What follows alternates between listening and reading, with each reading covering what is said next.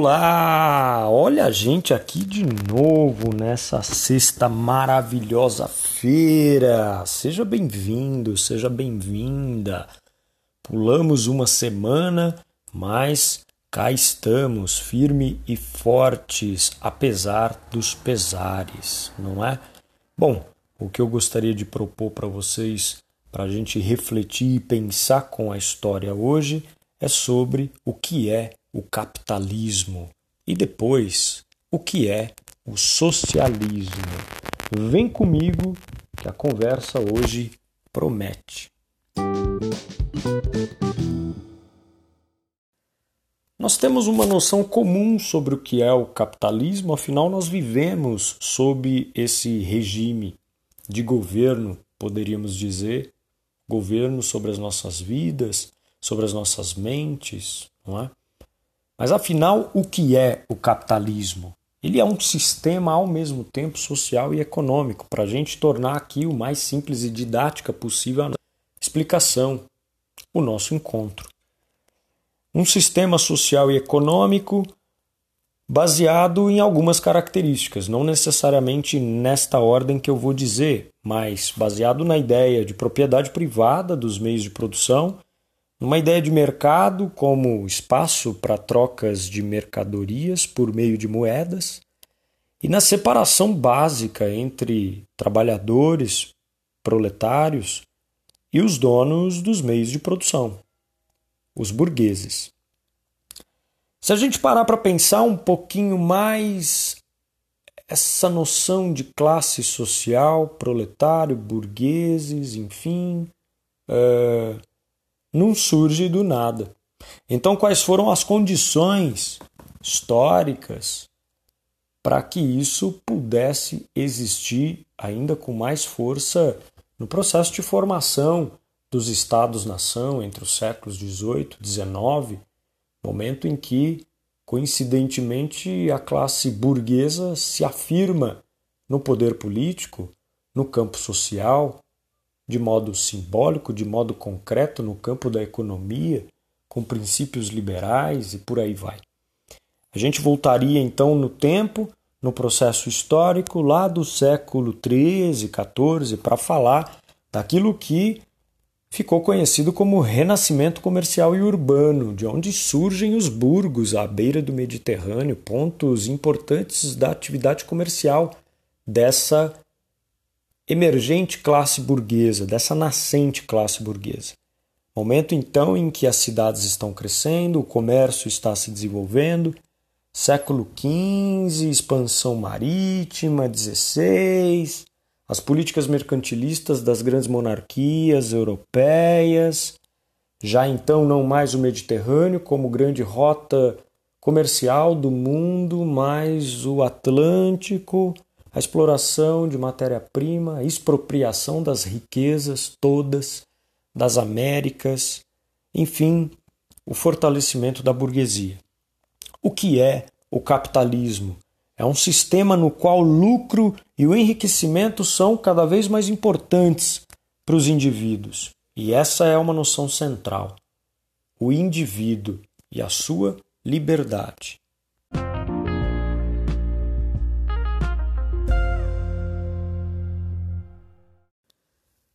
O liberalismo, como corrente teórica de pensamento filosófico, com John Locke, que falava num governo civil, entre outros, né? esses iluministas que estavam ali já pensando no final do processo histórico das chamadas revoluções inglesas, a ideia de liberdade individual, de uma sociedade justa na medida em que o indivíduo pudesse desenvolver os seus talentos, como eles diziam, pudesse então empreender, correr atrás dos seus interesses e não tivesse as limitações das monarquias absolutistas que os impediam, não é, de desenvolver no comércio, etc e tal. O liberalismo surge como um dos desdobramentos da chamada Revolução Gloriosa, que é a revolução que legitima e institucionaliza uma monarquia constitucional, também chamada monarquia parlamentar na Inglaterra. Bom, para simplificar, aqui o liberalismo vai ser utilizado pela burguesia como crítica a essa limitação das liberdades individuais pelas monarquias absolutistas. Bom, é, dando um pequeno salto no processo histórico, no tempo, é, o que é o capitalismo diante de tudo isso? Vai se tratar do sistema dominante durante e após a Revolução Industrial na Inglaterra, quando a sociedade passa a ser organizada segundo critérios de riqueza. E se a gente tivesse que apontar aqui as principais características da Revolução Industrial, desde o processo histórico de passagem das corporações de ofício, quando então uma pessoa, um sujeito era responsável por todo o processo produtivo de uma mercadoria, pensando essa passagem para as manufaturas, já as primeiras unidades produtivas onde vigora a ideia de divisão técnica e social do trabalho, começam ali as especializações, ou seja, o sujeito já se aliena, já está alheio desse processo produtivo, começa a, o investimento da burguesia nessas manufaturas na Inglaterra, começa a exploração da força de trabalho. Força de trabalho que, no entanto, por maior que fosse a unidade produtiva da manufatura, estava limitada, justamente pela capacidade de produção humana, e é daí que surgem as primeiras máquinas: a lançadeira de volante, a máquina de fiar hidráulica, e mais aí já ao final da década de 60, 70 do século XVIII, estamos falando de 1764, em torno disso, 1770, a máquina a vapor, não é? É aí que se dá o início da Revolução Industrial e o processo de consolidação do sistema capitalista por uma burguesia mercantil. Bom, é, diante de tudo isso, nós temos fábricas que eram ambientes completamente insalubres. Nós temos jornadas de trabalho de até 15, 16, 18 horas. Nós temos mulheres e crianças trabalhando extenuamente, exaustivamente, para a acumulação de capital nas mãos de uma pequena parcela da sociedade, de um conjunto de pessoas que compunham essa burguesia. Nós estamos falando de um contexto histórico em que há ausência de leis trabalhistas, em que as moradias, tanto quanto a alimentação desses trabalhadores, tratam-se de coisas muito precárias, nós estamos falando também de um período histórico em que as doenças epidêmicas infecciosas são constantemente uma presença no cotidiano dessas pessoas comuns, por conta da ausência, por exemplo, de saneamento básico. Nós estamos falando de um mundo que nem imaginamos.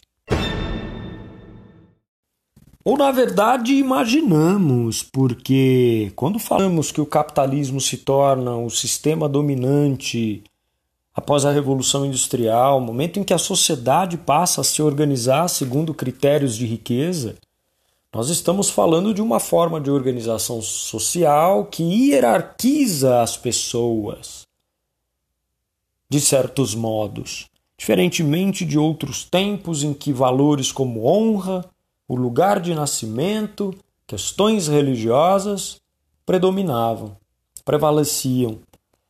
No capitalismo, a pessoa é alocada dentro dessa hierarquia em função do seu lugar na cadeia produtiva. E é daí que vem a noção de classe social. Proprietários de terra, industriais, operários são diferentes classes sociais, avaliadas segundo a sua posse de riquezas ou não. Com a Revolução Industrial surgem então a burguesia e o proletariado. É importante dizer que a Revolução Industrial é um processo que se inicia por volta do século XVIII na Inglaterra que tem a sua segunda fase na segunda metade do século XIX e depois uma terceira fase e hoje estaríamos vivendo uma quarta fase já com os dados do mundo digital, cibernético, a inteligência artificial, ou seja, é um processo histórico que nos alcança até os dias de hoje. Basta pensar na divisão técnica e social do trabalho, na profunda especialização que há cada vez mais. Bem, surgindo a burguesia e o proletariado, temos então conflitos sociais. Não é à toa que lá por volta do início do século XX um movimento importante vai surgir, o ludismo. Faz parte da história das resistências do proletariado. E a ideia é que se as máquinas foram criadas para substituir a capacidade de produção humana, para suprir a limitação dessa capacidade, a ideia era invadir as fábricas, ocupá-las e destruir as máquinas. Afinal, havia já muitos desempregados, é? as cidades estavam crescendo.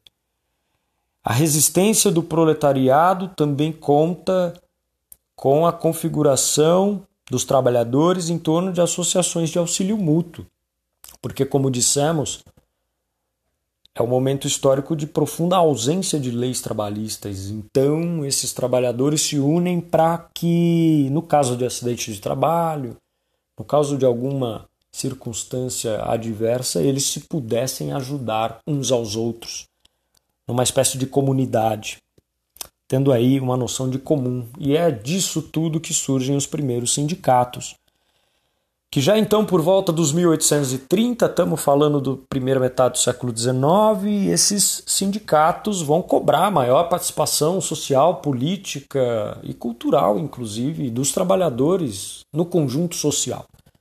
Vão lutar por aumento dos salários, por redução da jornada de trabalho, por direito a férias remuneradas, por proibição do trabalho infantil, ou seja, temos aí o início da organização, da formação, de uma consciência da classe operária. É diante dessa experiência histórica de resistência do proletariado que surgem teorias, novas teorias sobre novas formas de organização social, visando um mundo mais justo e igualitário.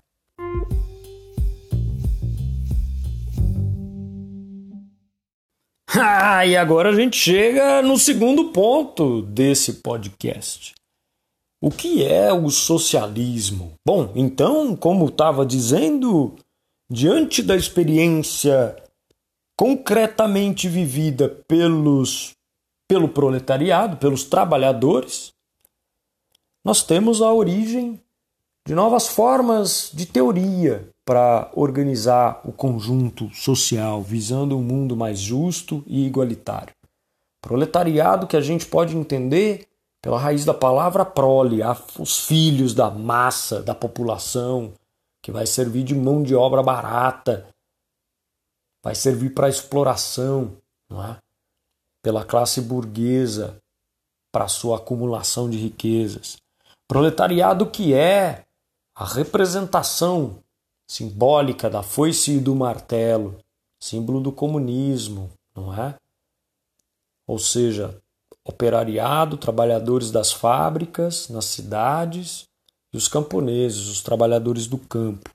Então nós temos num primeiro momento três autores principais, Robert Owen, o Saint-Simon e o Charles Fourier.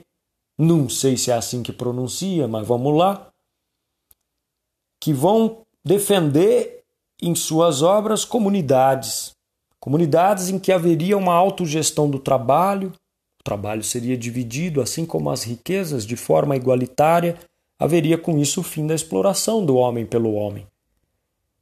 Eles são chamados socialistas utópicos. E por que utópicos? Porque defendem que essa mudança se daria de forma pacífica, só que não defendem nenhuma ideia mais concreta de como chegar a realizar essa sociedade socialista.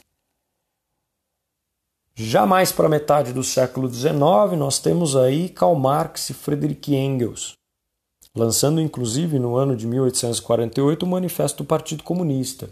Data essa que marca também a chamada Primavera dos Povos a partir da França. Questionamento dessa classe trabalhadora do mundo pós-revolucionário. Que mundo é esse? Não estamos mais nas mãos dos reis, mas agora estamos à mercê das vontades, dos desejos e da ganância por acumulação de riqueza dos burgueses? Que história é essa? E Karl Marx e Engels, diferentemente dos socialistas utópicos, vão ser considerados socialistas científicos, porque defenderiam a análise com base num método, num rigor, né, o materialismo histórico, análise das contradições do sistema capitalista. A grande contradição é que a burguesia só mantém a sua acumulação de riqueza porque tem o proletariado produzindo as mercadorias que geram essa riqueza. Não é?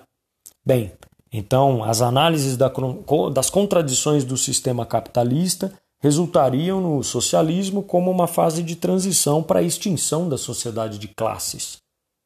Enfim, a uma sociedade que pudesse ser comunista. Vamos parar para pensar que o comunismo não é um bicho papão, não é um bicho de sete cabeças, é uma leitura da realidade histórica que coloca a comunidade no centro de tudo. Socialismo, a sociedade, o humanismo, o ser humano, capitalismo ou capital, são todos esses ismos que colocam sempre no centro da reflexão algo importante. E o socialismo científico vai defender, diferentemente também dos socialistas utópicos, uma mudança revolucionária baseada num programa político das classes trabalhadoras. Poderíamos falar do anarquismo também aqui, a ideia de eliminação do Estado para a autogestão comunitária das pessoas, organizando-se numa sociedade cuja noção de comum fosse muito marcante, mas vamos deixar isso para um outro momento. É preciso pensar o que é o capitalismo e o que é o socialismo, antes de mais nada.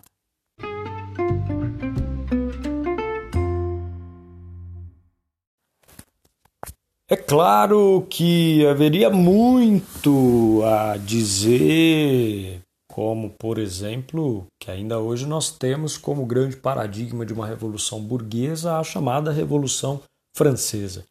Como grande paradigma de uma revolução do proletariado, a chamada Revolução Russa, que leva os bolcheviques ao poder e depois os mencheviques, enfim, que acabam resultando numa ditadura sangrenta.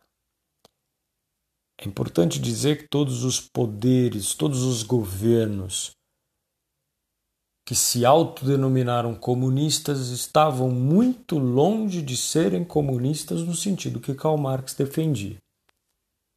E por isso é preciso voltar a apreciar o velho barbudo sem medo não é? e sem preconceito. Outras relações também seriam possíveis com relação à nossa história do Brasil República. A ideia de uma monarquia vista como atraso, Dom Pedro II, também ele, um velho barbudo, já visto como muito velho para governar o país, e o conluio entre as forças armadas, os militares e uma classe burguesa os barões do café, uma elite cafeicultora que resolve proclamar uma república com base em, ideais e no lema positivista de ordem e progresso, sem a participação do povo. Poderíamos a partir disso perguntar que raio, que raio de república, de res pública, de coisa pública é essa que não conta com a participação do povo? Proclamação da República a 15 de novembro, que, como vocês sabem, foi proclamada, foi instituída por um golpe militar. Um ano depois da, da abolição da escravidão, da assinatura da Lei Áurea pela princesa Isabel, filha de Dom Pedro II, que resultou, durante a República, na não preocupação por parte dessa elite, dessa classe burguesa no Brasil, com relação à inserção da população negra no mercado de trabalho, na cultura, na educação, enfim, em todos os âmbitos da vida. Resultou historicamente na marginalização dessa população, E essa herança de quatro séculos, quase cinco, de escravidão, também nos alcança até hoje, também nos alcança até os dias atuais. Bem, muitas coisas a dizer, mas eu espero que o que foi dito até aqui tenha servido para a gente pensar um pouco com a história, vislumbrando algo sobre o nosso cotidiano, sobre o que temos aí à frente.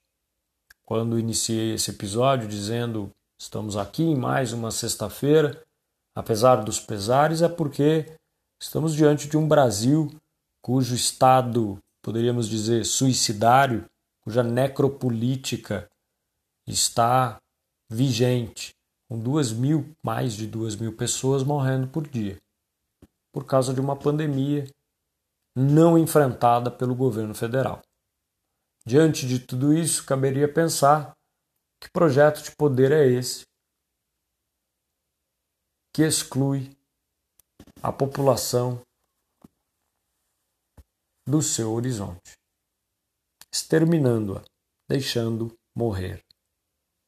O que isso tem a ver com o capitalismo e como as ideias dos socialistas poderiam nos ajudar a pensar novos horizontes sociais, políticos, enfim, imaginários, simbólicos para a nossa vida cotidiana.